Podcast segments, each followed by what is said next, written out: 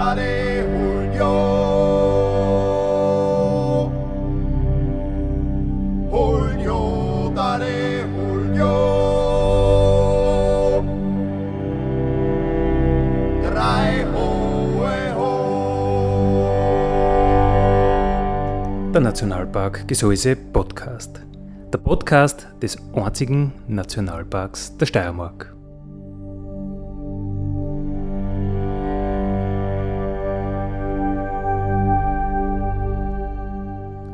Alle zwei Wochen neu mit Themen aus dem Nationalpark Gesäuse und aus der Nationalparkregion. Dale Julio. Julio, dale Julio. Drei hohe ho.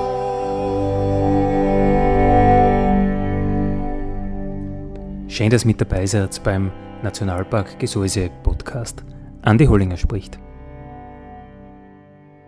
Unser heutiges Thema Sicherheit am Berg im Winter, die Besucherlenkung vom Nationalpark Gesäuse im Winter und die neigen LVS-Check-Stationen, also wo man vor der Tour sein Piepsal auf Funktion überprüfen kann. Zu Gast heute bei mir im Studio ist niemand. Corona-bedingt leider äh, darf ich nicht im Studio haben, aber wir hören Statements von Albrecht Mautz. Er ist Revierförster beim Stift Admont. Wir hören äh, Statements von Sebastian Grenn. Er ist vom Alpinen Rettungsdienst Gesäuse und vom Kollegen Markus Blank, der für den Nationalpark Gesäuse arbeitet. Und anfangen möchte ich gleich mit Markus mit der Frage, warum der Nationalpark überhaupt äh, eine Lenkung der Skitouren und der Schneeschuhtouren auf seinem Gebiet macht. Es ist wahrscheinlich schon vielen oder einigen passiert, dass sie auf einer Skitour, Schneeschuhtour unterwegs sind und es ist wunderbar ruhig und ein tolles Naturerlebnis und plötzlich flattert irgendwas auf und fliegt davon. Vielleicht war es ein Auerhuhn oder ein Schneehuhn. Ja, und auf den ersten Blick wirkt das ja wie ein absolut tolles Naturerlebnis. Jetzt auch noch bei so einer traumhaften Skitour auch noch ein wildes Tier in seinem Lebensraum sehen. Aber für das Tier kann es wirklich tödlich enden. Die Schneehühner zum Beispiel, die lassen sich ganz bewusst einschneien. So sind sie in ihrer Schneehöhle vor den extremen Temperaturen und vor Wind und Wetter geschützt. Eigentlich total clever. Sie fahren ihren Organismus ganz weit runter, um so wenig wie möglich Energie zu verbrauchen, damit sie den Winter gut überstehen können. Wenn wir also dann bei einer Skitour, Schneeschuhtour dem Schneehuhn zu nahe kommen, schreckt's auf und will natürlich fliehen. Und dafür muss es seinen Organismus in Sekundenschnelle von, von 0 auf 100 bringen, ja, um uns, vor uns fliehen zu können. Und dabei verbraucht es unheimlich viel Energie. Und das ist vielleicht genau die Energie, die es hätte gebraucht zum Überleben. Der Nationalpark kennt die Ruhegebiete von den Raufußhühnern sehr gut und hat deswegen Tafeln und Schneestangen und so weiter aufgestellt, die uns ja daran vorbeiführen sollen an diesen Ruhegebieten. Und ja, unsere Bitte an euch ist einfach, haltet euch daran, helft den Tieren dabei, den Winter gut zu überlegen. Und meistens ist es wirklich kein Umweg oder kaum ein Umweg, den man dadurch gehen muss. Und wie auch auf auf manchen dieser Tafeln steht, da ist ein Auerhahn drauf zu sehen, der dann sagt, mir zuliebe, bitten wir euch wirklich, den Tieren zuliebe, lasst sie in Ruhe und geht den kleinen Umweg um ihre Ruhegebiete herum. Deswegen macht der Nationalpark Gesäuse also seine Besucherlenkung um den äh, Wildtieren und das geht von den kleinen bis zu den großen eben auch die äh, Überlebens, Überlebenschance zu sichern, das Überleben im Winter zu erleichtern. Äh, wichtig ist es natürlich im Gseis, dass wir uns mit der gesamten Region abstimmen. Der Nationalpark ist ja äh, nicht so groß, dass wir uns nicht mit dem Umfeld irgendwie abstimmen müssten im Tagesgeschäft und im Management und überall. Und darum ist auch wichtig, dass wir mit dem Stift Atmund immer gute äh, Verbindungen pflegen. Und ich habe mit Albrecht Mautz, er ist Revierförster beim Stift Admont, äh, gesprochen und ich habe gefragt über seine Sichtweise, wie ein Grundbesitzer oder ein Verantwortlicher einer Fläche, äh, wie der die Wintersaison 2021 erwartet hätte. Nach dem Sommer war ja doch ein großer Besucheransturm zu erwarten und was bisher davon eingetreten ist.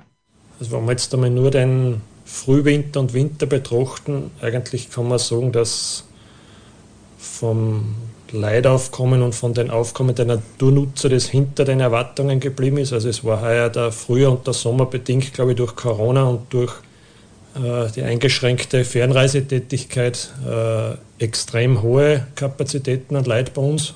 Äh, viel mehr wie in den letzten Jahren. Darum hat man das eigentlich auch so ein bisschen für den Winter befürchtet oder erwartet. Durch den wenigen Schnee bis Weihnachten oder eigentlich auch jetzt kurz in letzter Zeit, wo jetzt mehrer Schnee gekommen ist, hat sich das eigentlich bis jetzt in Grenzen gehalten und äh, ich darf es mal so abschätzen, das ist in einem, in einem Normalbereich.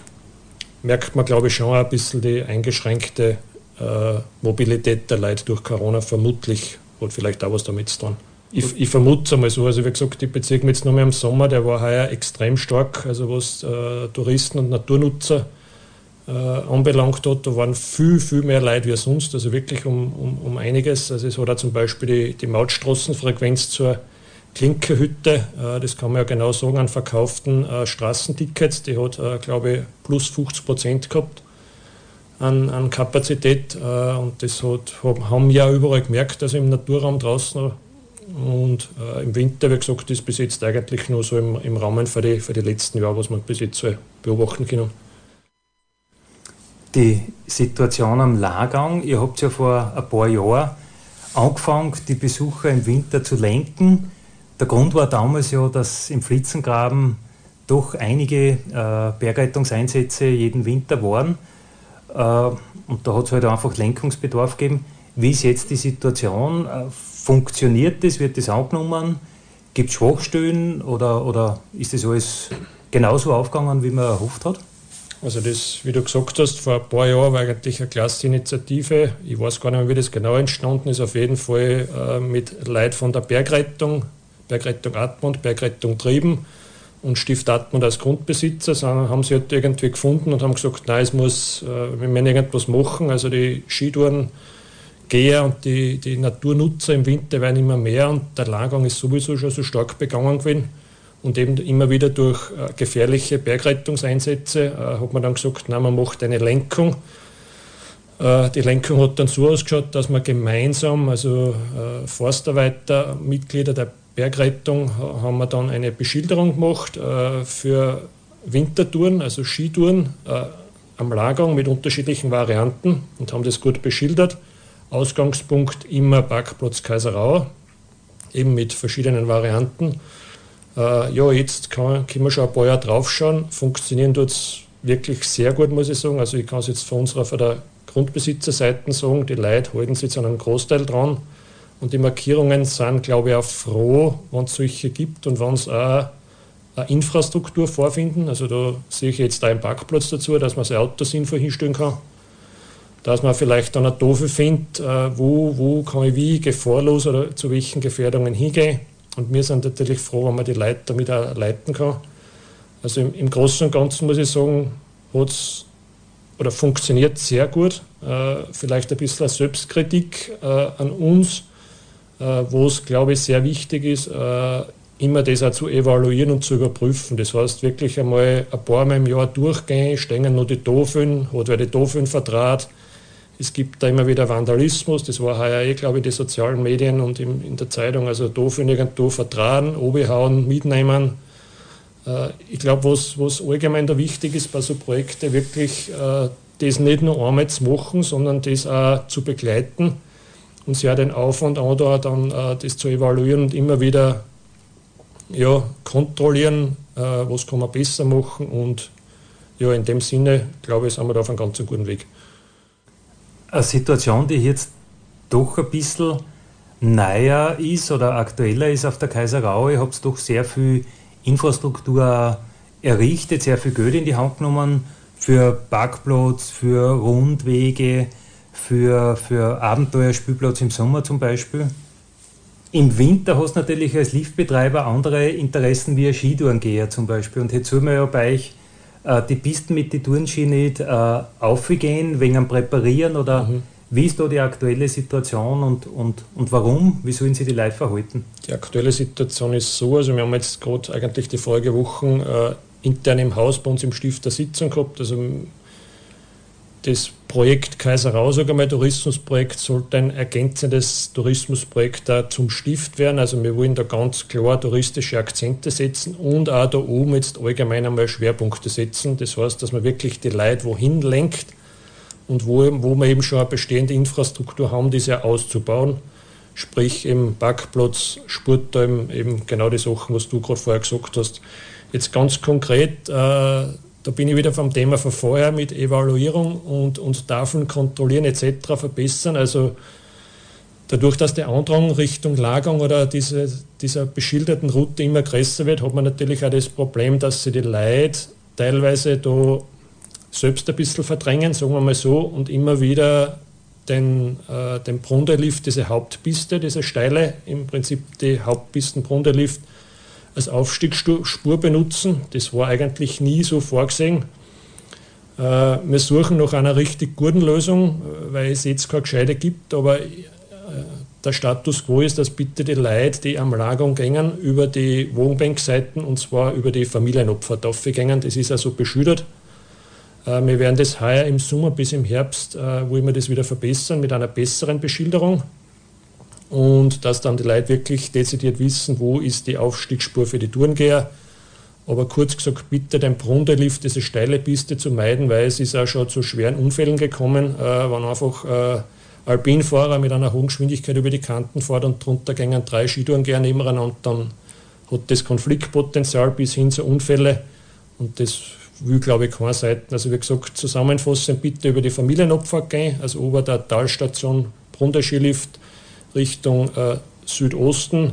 Die Familienopfer am Rand auf, das ist eigentlich, äh, war für das vorgesehen, aber es wird eine bessere Beschilderung, eventuell sogar mehr oder weniger eigene Spur geben, aber das sind wir eben nur in Planung und so war mir jetzt die Aussicht, wie gesagt, da wiederhole ich mich. Äh, ich finde es irrsinnig wichtig bei so Projekten eben, wie gesagt, das nicht jetzt einmal hinzuklatschen, sondern äh, ja, das auch ständig zu begleiten und, und zu beobachten und zu verbessern und zu evaluieren. Und äh, es wird auch in die Richtung gehen, es gibt eine Aufstiegsspur, das eigentlich früher am Lagerung die Aufstiegsspur war über die Bergstation vom Brundelift.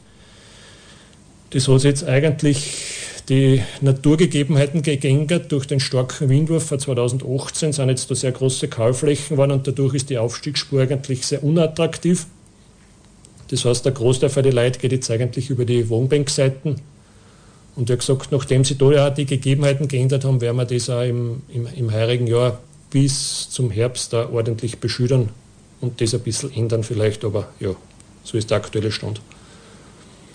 Ja, das darf man ja nicht unterschätzen, wie viel äh, Veränderung in einem Naturraum auftreten.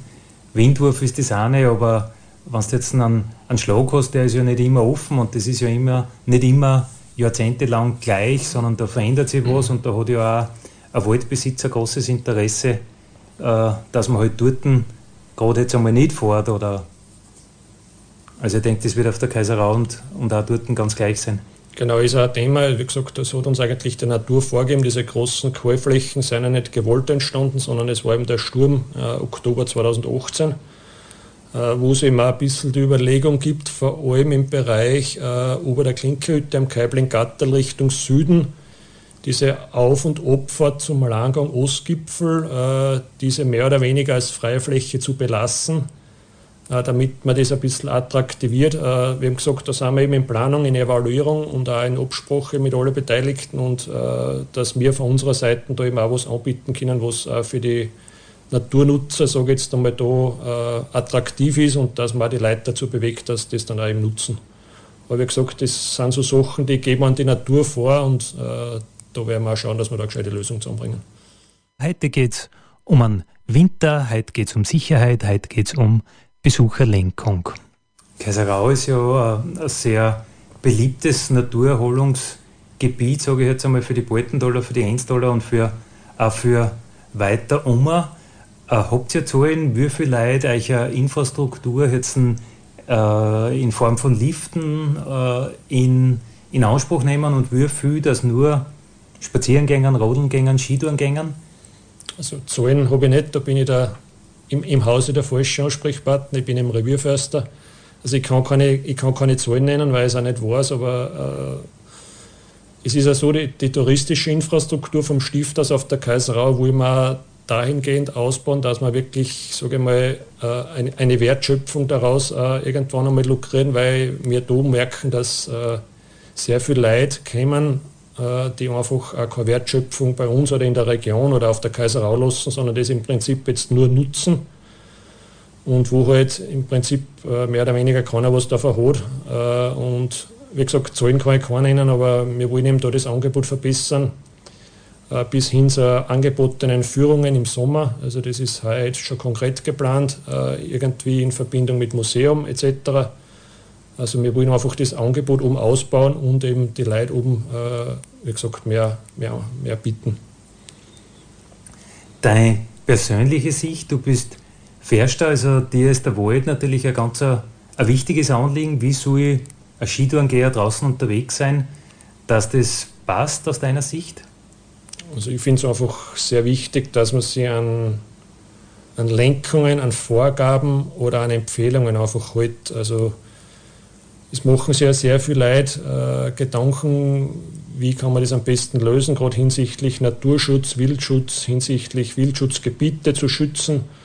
Äh, da gibt es ja schon viele Projekte, aber wirklich die große Bitte an alle, die das nutzen, ob das jetzt Skitourengeher sind, Schneeschuhwanderer, Wanderer, wirklich einfach die Markierungen einhalten und eben äh, das, die Sachen, die ja eh zur Verfügung gestellt werden hinsichtlich von Routen, markierten Routen, äh, Projekten und so weiter, dass man das wirklich so nutzt, wie es an, wie es an äh, empfohlen wird und nicht irgendwelche äh, neuen Routen erschließt, Alleingänge macht. Das ist nämlich ein bisschen das Problem. Äh, heuer haben wir es in der Sommersaison schon beobachtet.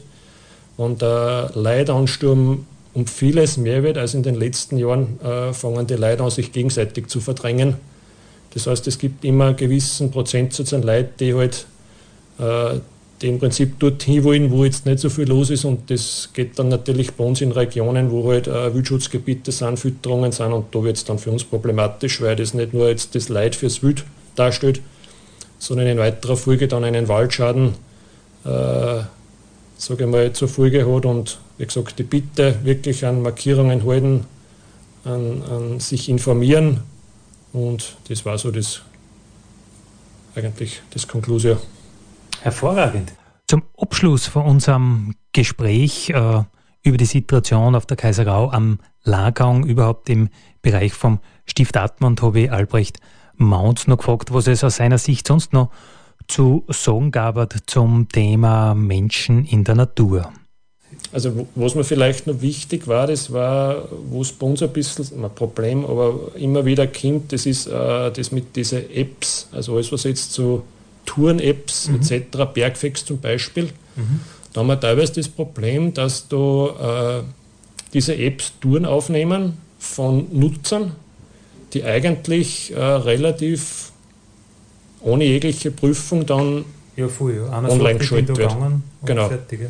Also das sind teilweise Sachen, äh, wo halt natürlich wir als Grundbesitzer schon betroffen sind, aber auch in Rücksprache dann mit äh, Bergrettung eigentlich die da eine sehr ähnliche Sicht haben wie mir, wo man sagt, oh, es gibt schon so viele Markierungen und so viele Steige, man muss jetzt nicht irgendwo neue Wege erfinden und die dann sofort in einer App veröffentlichen. Also das sehe ich schon sehr kritisch.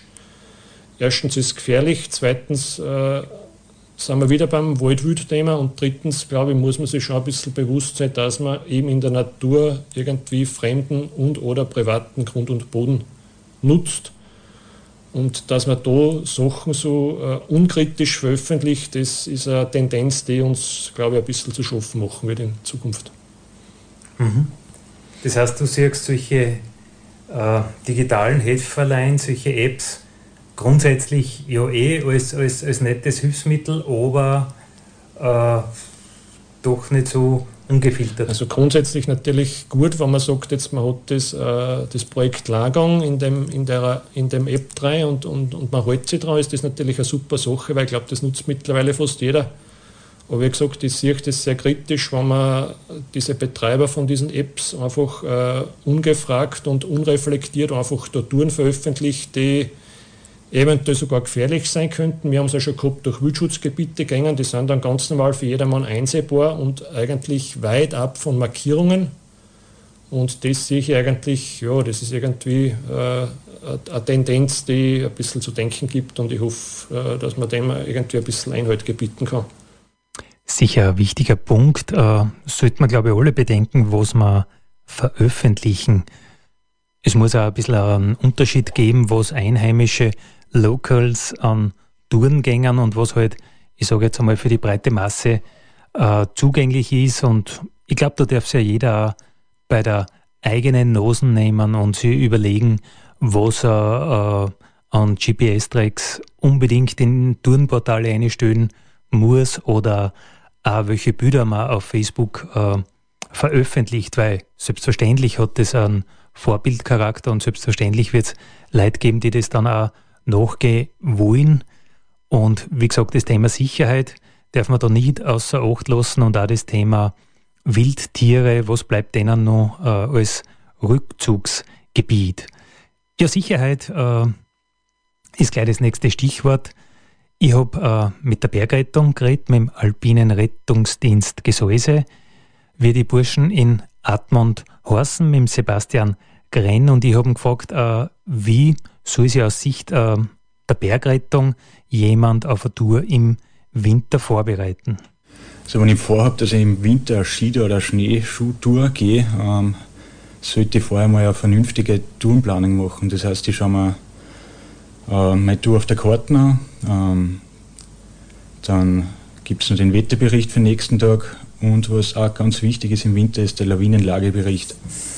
Und bei dem Lawinenlagebericht äh, wäre es halt wirklich wichtig, dass man sich nicht nur die Überschrift anschaut, sondern dass man auch den gesamten Bericht durchliest. Da stehen äh, die Hauptgefahren drinnen, also ob es jetzt ähm, viel Triebschnee gibt, in welche Expositionen die Gefahrenstellen sind und welche Höhenlagen.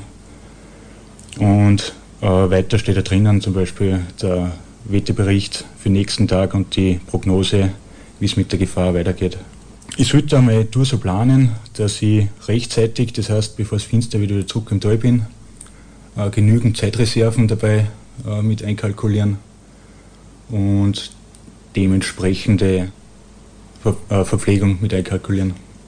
Wenn wir ähm, im Winter am Berg unterwegs sind, egal ob äh, Skidor, Schneeschuh wandern oder äh, ohne irgendwas, sollte wirklich jeder ein LVS-Gerät, Schaufelsonde mithaben. Das ist die Sicherheitsausrüstung im Falle eines Lawinenabgangs. Die braucht wirklich jeder. Und dazu kommt noch im Rucksack äh, erste Hilfeset, Biwaksack, damit wir uns helfen können. Ein Handy hat jeder mit. Äh, Verpflegung, warme Getränke, warme Kleidung, falls es kalt wird und eine Stirnlampe. Und die Frage, die man sich auch vor einer Tour stellen sollte oder eine Situation, die man mal durchgespielt haben sollte im Geiste, äh, was ist, wann was passiert? Wie kann ich meinen Kollegen helfen? Wie kann ich Hilfe äh, vom Tal anfordern?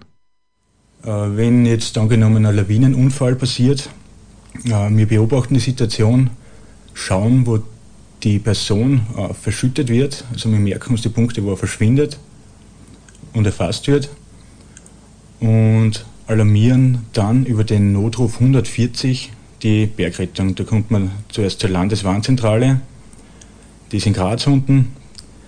Der Disponent nimmt den Unfall auf, der äh, will wissen von uns, was passiert ist, wo es passiert ist, wie viele Personen beteiligt sind, wer anruft und wie das Wetter ist vor Ort.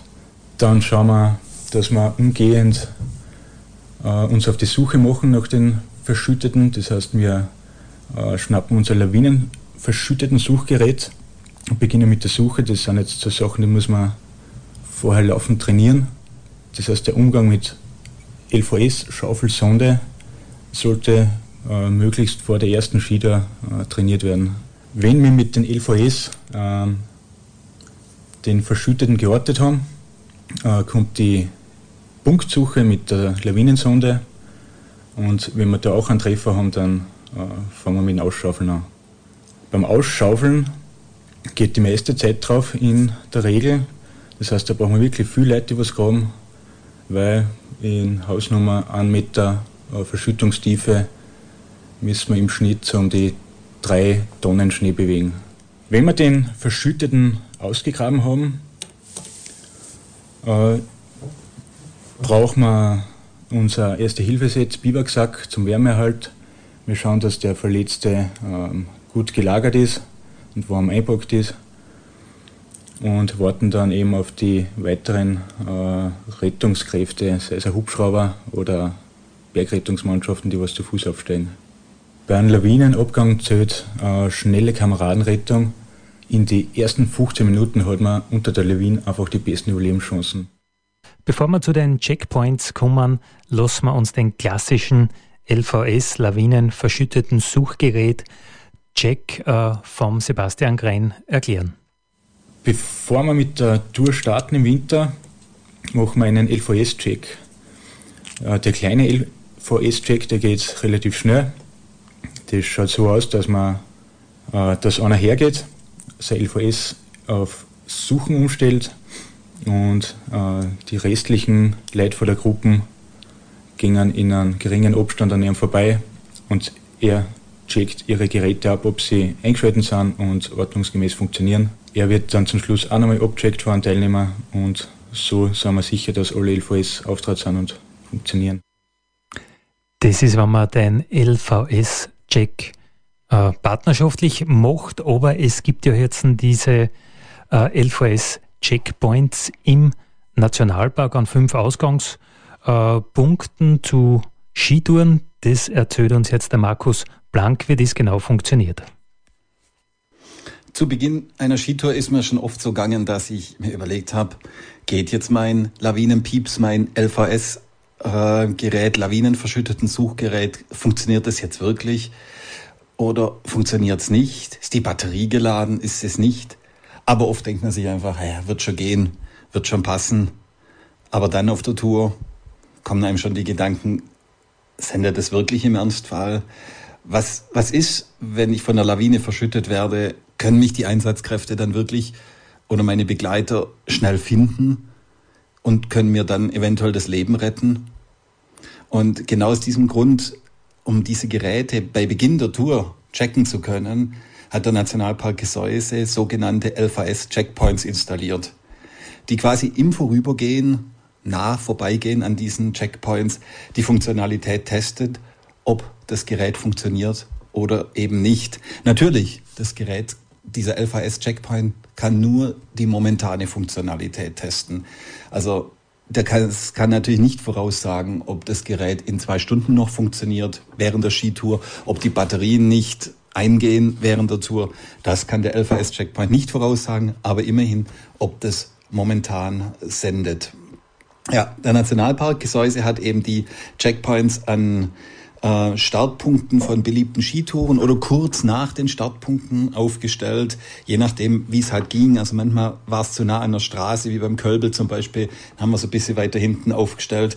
Ähm, aber auf jeden Fall so aufgestellt, dass man jederzeit die Tour noch abbrechen kann, sollte das Gerät dann, dann nicht funktionieren.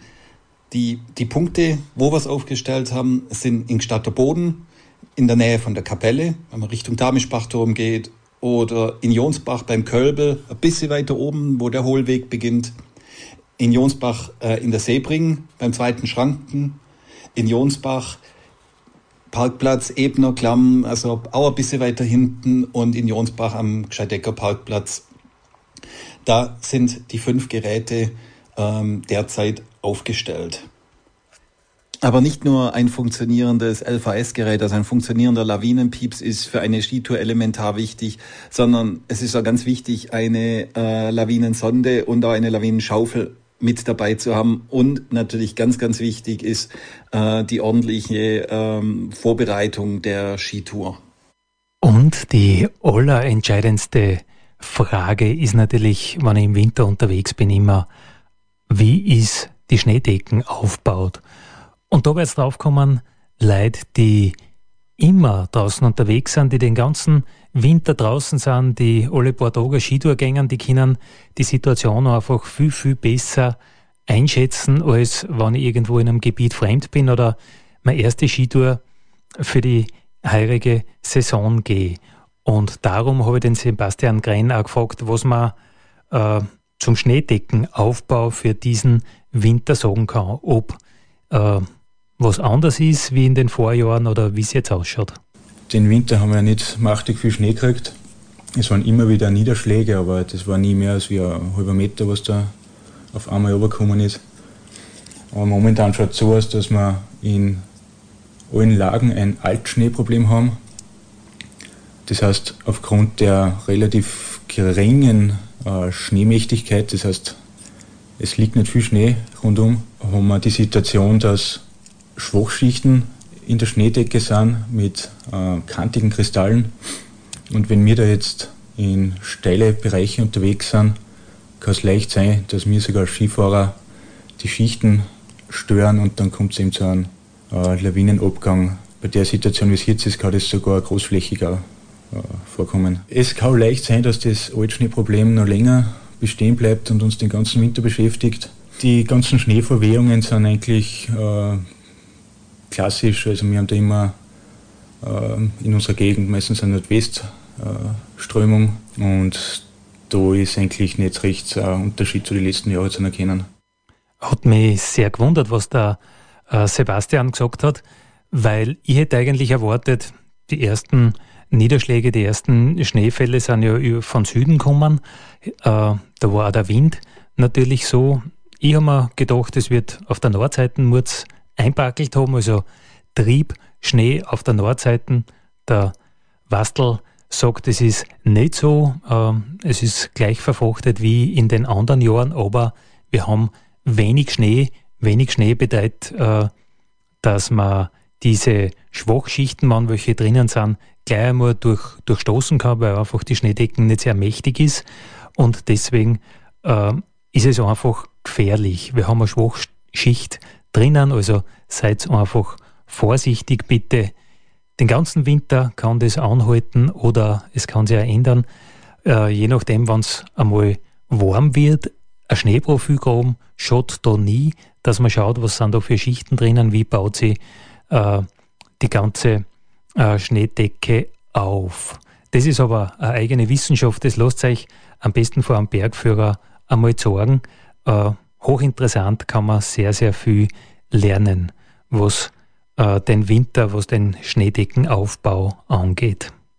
Soweit zum Thema Sicherheit, äh, Besucherlenkung im Winter und diese Lawinenchecks. Äh, eine Geschichte hätte man eigentlich auch noch besprechen sollen und das waren die Hunde. Also ich glaube, es muss sich selber wirklich jeder überlegen, ob er seinen Hund mitnimmt auf Skitour, wenn man sich überlegt, was er so ein Hund äh, an Elementarereignis darstellt und was das für Wildtiere bedeutet, wenn da so ein Hund daherkommt. Also ein Tierliebhaber lässt sein Hund bei einer Skitour bitte daheim. Daddy.